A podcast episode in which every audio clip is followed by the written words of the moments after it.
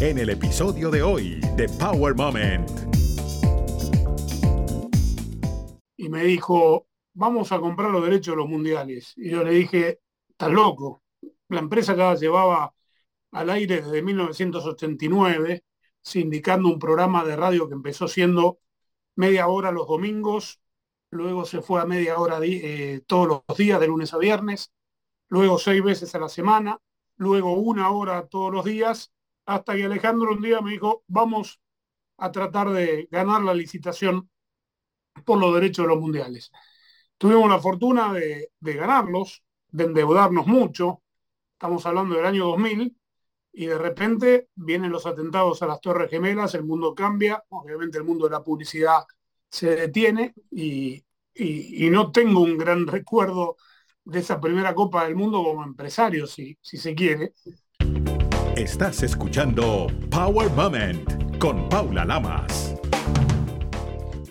Andrés Cantor es un periodista argentino que trabaja en los Estados Unidos desde hace muchos años, famoso por su grito característico de gol. Lo usó por primera vez en la Copa Mundial de la FIFA de 1990, pero se hizo especialmente popular durante la Copa del Mundo de 1994, que se celebró aquí en los Estados Unidos, uno de los eventos deportivos más especiales para él, como nos cuenta en la siguiente entrevista, entre otras cosas.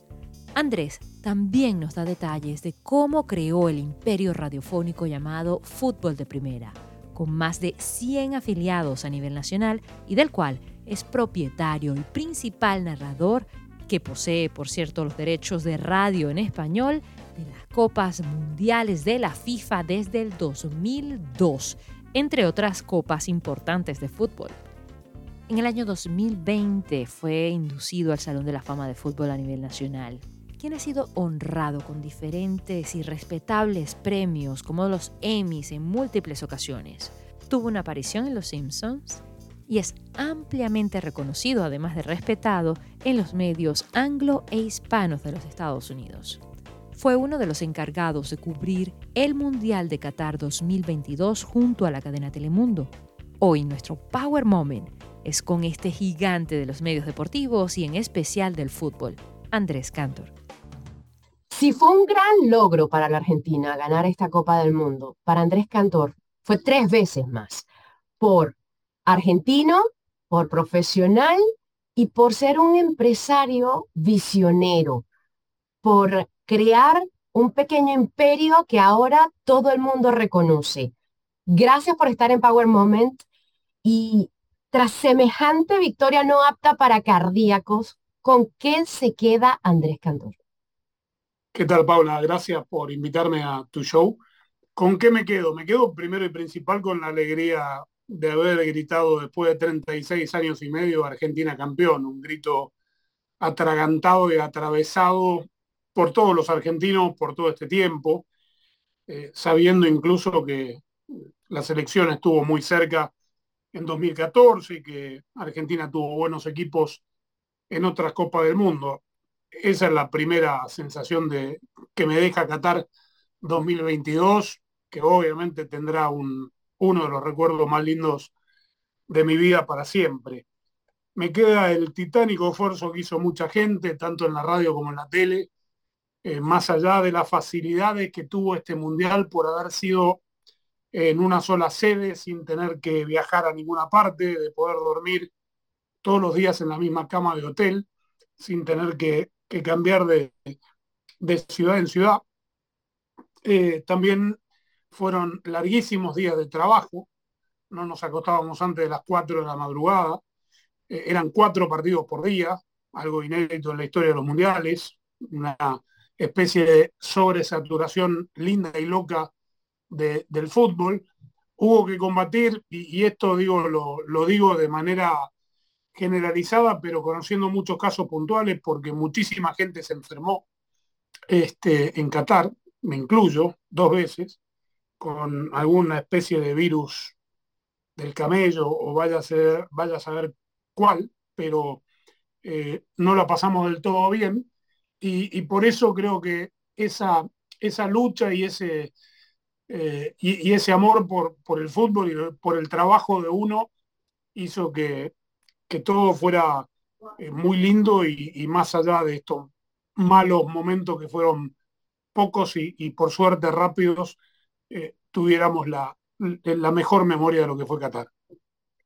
Cuando yo comenzaba mis pininos en, en radio aquí en Estados Unidos, año 2002, eh, año mundial, por cierto, mi jefe en ese momento, un español, un monstruo de la radio en el buen sentido, José Antonio Poncetti, me dijo algo. Grábate este nombre. Andrés Cantor. Es un visionario y va a ser el del fútbol en este país. Veinte años más tarde, aquí estamos. Y va a ser difícil, yo sé que va a ser difícil, pero para ti, ¿cuáles han sido los momentos poderosos que te han llevado a donde estás? Primero, agradecerle a, a Poncetti que tengo la misma consideración que tenés vos de, profesionalmente, este, sin lugar a dudas. Lo que no supo Poncetti, que detrás de esa visión de Andrés Cantor en el 2002, cuando Fútbol de Primera se lanzó a la compra de sus primeros derechos de Copas Mundiales, estaba mi socio Alejandro Gutman, que fue el verdadero visionario, y me dijo, vamos a comprar los derechos de los mundiales. Y yo le dije, estás loco. La empresa ya llevaba al aire desde 1989, sindicando un programa de radio que empezó siendo media hora los domingos, luego se fue a media hora eh, todos los días, de lunes a viernes, luego seis veces a la semana, luego una hora todos los días hasta que Alejandro un día me dijo, vamos a tratar de ganar la licitación por los derechos de los mundiales. Tuvimos la fortuna de, ganarlos, este, de endeudarnos mucho, estamos hablando del año 2000, y de repente vienen los atentados a las Torres Gemelas, el mundo cambia, obviamente el mundo de la publicidad se detiene y, y, no tengo un gran recuerdo de esa primera Copa del Mundo como empresario, si, si se quiere, porque fue, fue muy brava viniendo después de, los atentados. Después sí, obviamente, ya de manera conjunta con Alex, con mi socio, este, decidimos seguir en el mundo de, los derechos y, me quedo obviamente con, el esfuerzo, con, obviamente con todo lo que hemos hecho en el mundo del fútbol hasta llegar al 2000, eh, para poder siquiera sentarnos a la mesa y ser escuchados y poder entrar obviamente a licitar por, por los derechos. Eh, me, quedo con lo que pasó en mi carrera en 1994, que un poco trazo el paralelo con esta locura en que se ha convertido por, por distintos motivos mi trabajo en, 2022 y bueno, todo eso eh, yo lo, agradezco mucho porque me, me, fue posicionando en el mundo de los medios y en el mundo de los negocios en aquel lejano 1994 para poder estar haciendo este show hoy y, contar mi historia tantos años después. ¿Cuál fue el motor que te mantuvo siempre hacia adelante? Que a pesar de todos los obstáculos que enfrentaste, dijiste, vamos, para allá, allá está. Sí, el, amor al, fútbol y a, la profesión. O sea, mi vida es fútbol las 24 horas. Eh, esto más allá de, del cariño que yo le tengo al deporte y lo que representa en mi vida el fútbol, obviamente desde el medio propio que es Fútbol de Primera, la empresa que, eh, que compartimos con Alejandro Goodman, eh, se convierte en un negocio muy importante.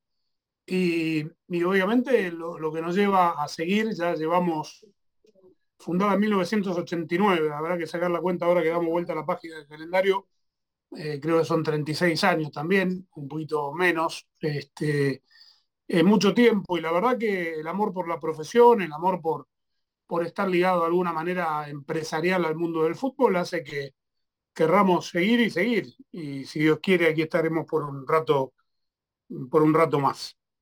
¿Qué le dices a esas personas que de repente dijeron, estás loco? Que tenían razón. Eh, este, al principio eh, yo le dije a mi socio que tenía, que, estaba loco, y, no me faltó la razón, pero bueno, eh, hay que tener un poco de audacia también, hay que, tener un poco de, locura bien manifestada en, la vida para lograr grandes cosas y, bien entendida, que, que quede claro, ¿no, Paula? O sea, obviamente hay que tratar de alcanzar los sueños eh, sin temor a, primero, a, tenerlos y, luego a ir por ellos. eh, suenan frases muy clichés, pero, pero en la realidad, o sea, el temor, digamos, dentro de, de las cosas que le van pasando a uno en la vida, tanto personal como profesional, va a existir siempre. Eh, eso, no conozco una persona que no, no haya tenido algún temor por algo en la vida. Y obviamente nosotros lo tuvimos, pero bueno, éramos jóvenes, queríamos triunfar, queríamos trascender, queríamos posicionarnos como empresa y lo, lo, pudimos ir logrando, gracias a Dios, eh, obviamente con el tesón, con mucho trabajo, con mucho esfuerzo, con un enorme sacrificio, de, dejar a, nuestras familias detrás en, momentos críticos, porque obviamente aunado a, este esfuerzo profesional y, empresarial mío, también estaba mi trabajo en la televisión, que, siempre requirió estar fines de semanas afuera, eh, en, fechas claves ausentes.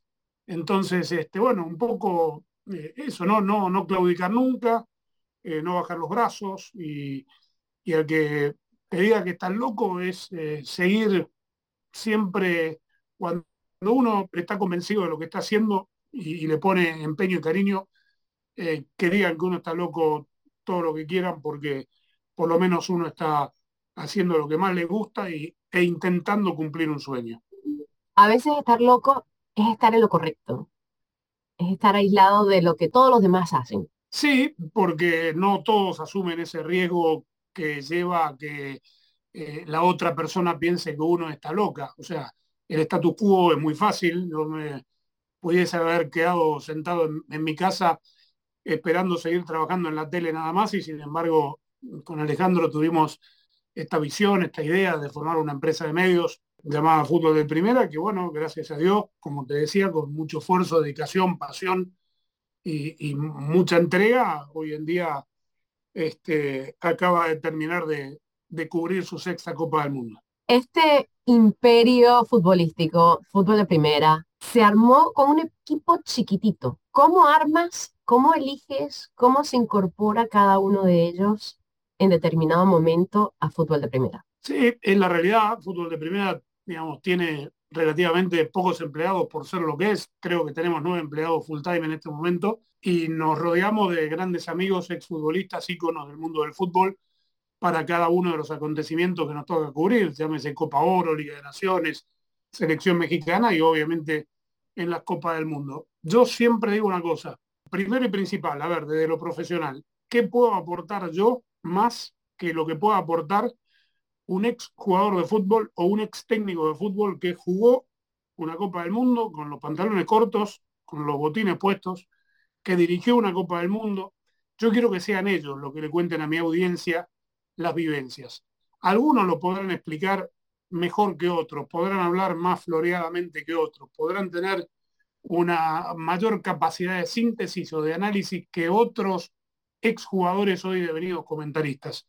Pero lo que siempre remarcamos, y, esto es, es más, creo que está en nuestra cuenta de Instagram cuando hacemos el almuerzo de bienvenida para todos, que lo que destacamos en fútbol de primera, y esto responde a tu pregunta, es que el grupo de WhatsApp llamado Qatar 2022 se actualiza con los nuevos nombres que se van agregando de un mundial para otro y termina siendo un grupo de grandes amigos que perduran por el tiempo. En ese grupo que hoy se llama Qatar 2022 y que muy pronto tendremos que cambiar a Estados Unidos 2026, hay profesionales, ex técnicos, ex jugadores que estuvieron con nosotros en el 2002, en nuestra primera Copa del Mundo, que siguen siendo nuestros amigos. Y eso es lo más importante para nosotros, que pasan los años y, cosechamos una enorme amistad por las fuertes emociones que vivimos todos juntos durante 40 días cada vez que nos toca hacer un, mundial. Entonces, eso es muy gratificante y, por eso nos rodeamos de gente, primero, muy capaz, muy conocida, íconos como el pibe Valderrama para toda Latinoamérica o el mundo hispanoparlante y, y, más allá. Eh, gente, bueno, obviamente muy, pero muy reconocida para nuestro público, nuestra audiencia aquí en los Estados Unidos, eh, pero sobre todo eh, las cosas, muy buenas personas. Pregunta rápida, ¿ya organizaron asado en ese grupo de WhatsApp? Hicimos, hacemos comidas en los mundiales, una de entrada el de bienvenida y, e hicimos una muy linda cena unos días antes de que terminara la Copa del Mundo. Siempre ya es ritual, como también es ritual que el primer día libre hacemos un partido a beneficio de la fundación de mi socio en El Salvador, la, Fundación Forever, donde juegan estas estrellas que nosotros eh, llevamos al Mundial contra las otras grandes estrellas de, las demás cadenas de, televisión. Ahora, retomando algo que acabas de decir ah, hace unos minutos, decías que qué podías aportar tú más que de repente un jugador o exjugador profesional. ¿Eres consciente que eres parte de la historia del fútbol en español en este país? Por lo que trasciende mi trabajo, sí, soy consciente, pero a ver, soy consciente porque sé la trascendencia que tiene por ahí mi trabajo a través de, de la televisión y la radio, porque, digamos, tiene un alcance plural y, llegamos a, mucha gente y, yo entiendo que cada palabra que sale en mi boca es interpretada de mil maneras, entonces intento ser lo más cuidadoso posible. Y la verdad que digo, no, no voy a asumir aquí una falsa modestia, pero el día que me eligieron al Salón de la Fama del Fútbol de los Estados Unidos fue como, me movió un poquito los cimientos te voy a ser sincero, porque digo, yo sé lo que represento en los medios, no sé, en el fútbol de Estados Unidos, llevo en televisión desde el año 87 después de todo y entiendo, digamos, mi, lugar. Pero cuando me dieron la noticia por sorpresa de que eh, me iban a inmortalizar en el Salón de la Fama, eh, fue muy fuerte y, me di cuenta que, que, lo que siempre dije a partir del ruido que hizo mi trabajo en el 94 que si yo contribuí con un pequeño granito de arena a que el fútbol sea un poco más popular en, en los Estados Unidos, entonces me doy por, por bien servido. Al hacer la retrospectiva o de repente analizar por todo lo que Andrés Cantor ha pasado, de vez en cuando a nosotros nos da por eso, cuando, más cuando somos inmigrantes, en ese momento de incertidumbre de ¿y ahora qué? ¿Qué le dices a ese Andrés Cantor?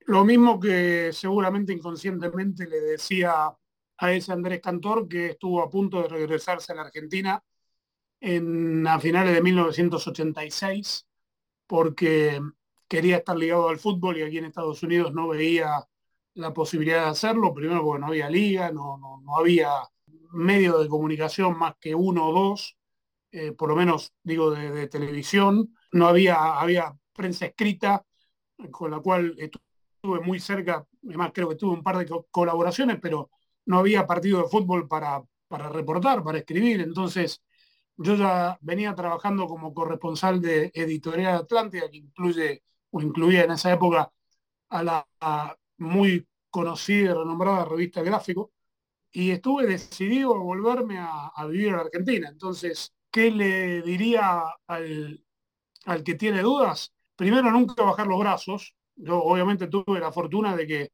en el impasse de mi indecisión de regresarme a la Argentina para estar ligado al fútbol, me llamaron para darme una prueba en, en Univisión y ahí obviamente cambió el, resto de mi vida, pero mm, iba a ir a luchar por mi sueño de todas maneras a la Argentina o aquí, como lo, digamos, a partir de ese llamado empecé a, forjar mi sueño profesional ya estando eh, aquí en, en los Estados Unidos. Entonces es nunca bajar los brazos, siempre pelear, siempre nunca darse por vencido y para ponernos a, tono con el mundo reggaetonero de la música, eh, me encanta una de las últimas canciones de Farruco, que obviamente quienes escuchan esto van a decir, este hombre está loco, de Farruco van a saber de lo que hablo. La última letra de Farruco, seguramente por los problemas personales que tuvo, dice que todo el mundo está en las buenas, pero en las malas. Entonces, eh, que la gente se acuerde eh, de uno cuando,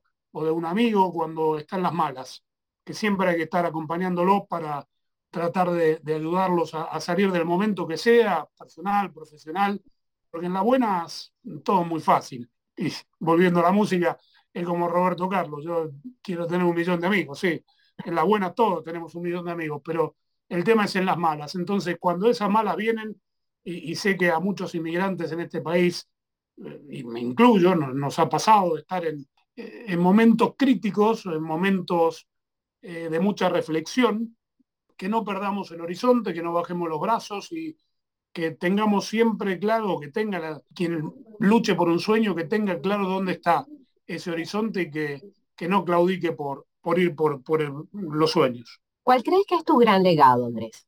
No, mi pasión por el fútbol. Eh, no, no, no voy a... A ver, relatores de fútbol hay, hay muchos. Cuando yo empecé había uno solo. O sea, yo eh, fui este, consciente durante mucho tiempo hasta la explosión de los medios audiovisuales. Yo por mucho tiempo estuve sentado en el trono de oro, si se quiere, Paula, porque eh, era el único relator del único canal de televisión que pasaba fútbol en los Estados Unidos. Entonces, ¿cuál es mi legado? Mi legado es haber sido o ser, haber sido no, porque suena que me estoy retirando, despidiendo y no me voy a ningún lado, pero ser muy pasional. Yo reitero, y no es una frase hecha, el fútbol es mi vida.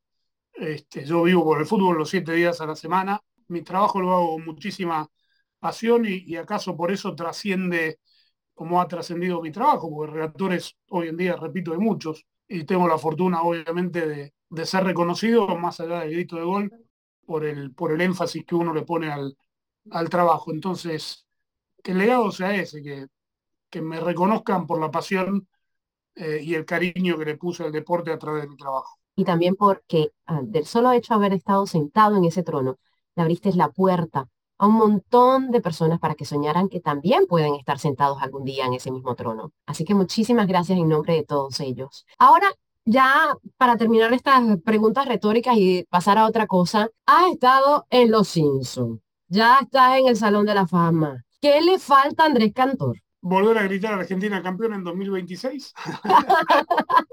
me voy a poner, ya que estoy, me pongo en exigente. No, va a ser un lindo, va a ser un, lindo reto, eh, no reto, digo, una linda historia. Obviamente mi primer mundial narrado en televisión fue en 1990, pero mi carrera tuvo un antes y un después del Mundial de Estados Unidos en 1994 y es como que vuelve a cerrarse el círculo con la realización del Mundial aquí en Estados Unidos en 2026 y espero poder llegar en, eh, en buena salud y, poder disfrutar, sea en español o en inglés, de, poder narrar el, el, Mundial en 2026 con la misma ilusión que me hizo poder relatar el Mundial del 94, sabiendo la resistencia que tenía el fútbol en aquel entonces. Yo sentía que la prensa angloparlante estaba agazapada esperando que al Mundial le fuese mal y le terminó yendo súper bien. Y un poco también ayudó a, a posicionar el fútbol en los Estados Unidos. Bueno, hoy es distinto, hoy el fútbol goza de muy buena salud en, nuestro país y ojalá que pueda estar en tres años y medio en la final de, de 2026.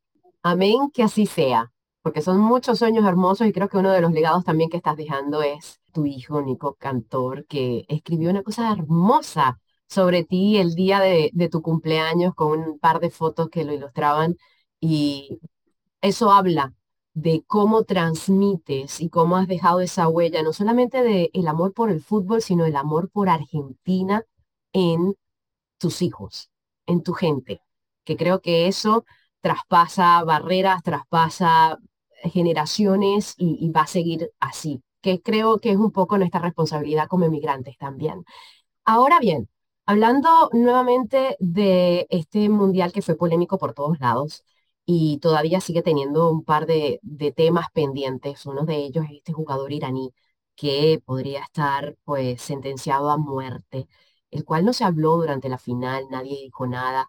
¿Qué piensas al respecto? ¿Se tenía que hablar de esto? ¿Se tenía que hacer alguna exposición? ¿O simplemente dedicarnos a lo que vinimos, al fútbol, y después le prestamos atención a ese tema? No, lo que pasa es que obviamente se tiene que hablar, pero se tiene que hablar todos los días. No, no, uno entiende que, la plataforma del Mundial magnifica absolutamente todas las noticias, pero el problema del futbolista iraní no es un problema del Mundial. El problema del futbolista iraní, de todo lo que pasa en Irán y de todos los problemas del mundo, eh, no tienen que ver con la Copa del Mundo. Y creo que el mundo no puede estar silente ante todo lo que pasa y, y cada vez pasan más cosas. O sea, Rusia ha invadido un país soberano y acá estamos un año después echándole la culpa al Mundial. No, creo que, digamos, el mundo tiene que responder ante los hechos cuando ocurren.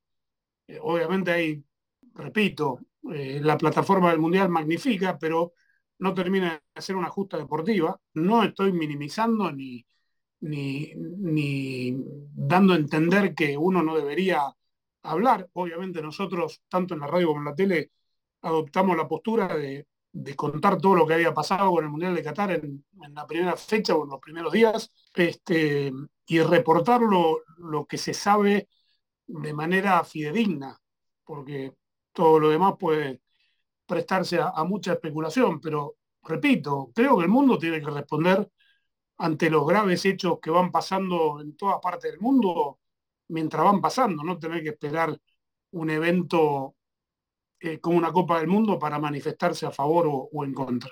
Otro tema pendiente es el castigo que la FIFA le va a imponer a este chef turco muy famoso que logró colarse a la cancha y alzar la Copa del Mundo.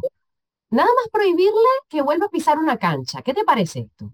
A mí me parece fantástico. Primero, a ver, me parece trivial porque lo que le puedan, lo, que lo puedan multar va a ser en lo económico, el hombre no es, no es parte de la organización, es cómo llegó hasta ahí. Eh, obviamente hubo una falla de protocolo. Y, la verdad, no quisiera detenerme ni un solo momento más para hablar de un tipo que se hizo famoso tirando sal con la mano. Así, punto de aparte. Fantástico. Pasemos a otro personaje que sí vale la pena, porque lamentablemente no fue solamente el fútbol, fue el mundo que perdió al rey. ¿Qué piensas del legado del rey?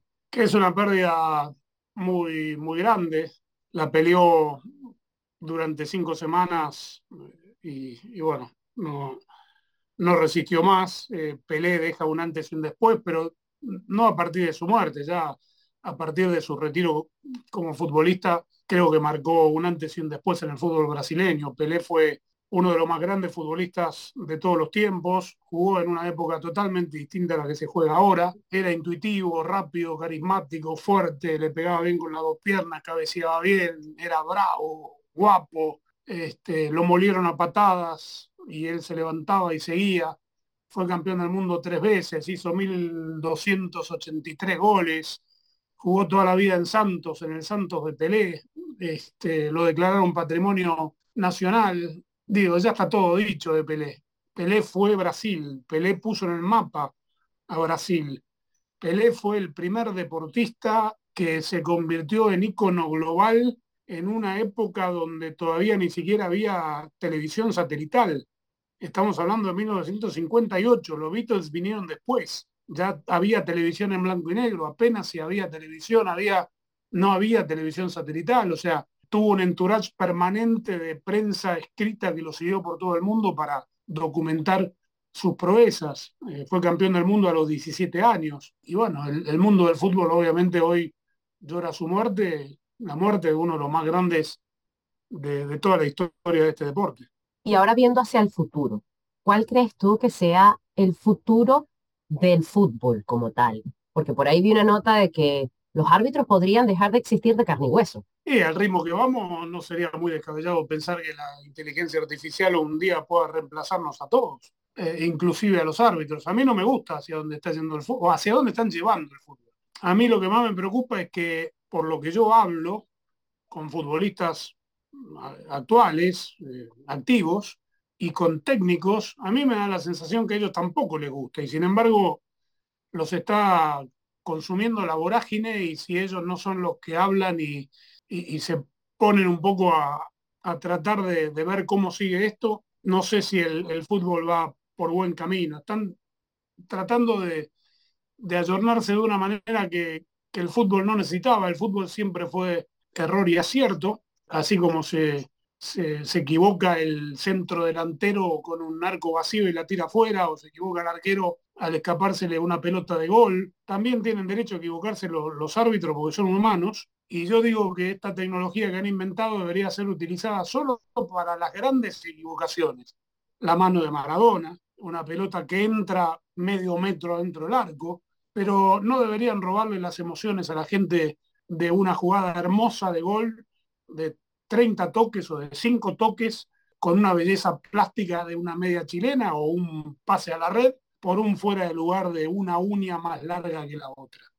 eh, eso no es sacar ventaja, eh, la gente en el estadio no puede, los futbolistas no pueden gritarlo, o sea, festejar y, luego tener que ver cómo le anularon un gol por milímetros, el público no entiende nada, la gente que está viéndolo por la tele un poco más porque se apoyan en la imagen y en la repetición, pero nada, este fútbol, la tecnología, el fútbol es, es el mismo, es la tecnología que están queriendo imponer que me parece, a, mí, por lo menos a mí, esta es una opinión solamente mía, no le hace ningún favor a, al, al, deporte más, más lindo del mundo. Andrés Cantor, muchísimas gracias por tu honestidad, por tu tiempo, por la buena vibra, por dejarnos entrar y conocer un poquito más a una leyenda viva como tú del fútbol en este país, a un ícono y sobre todo por permitirnos pasar este Power Moment contigo. Muchas gracias.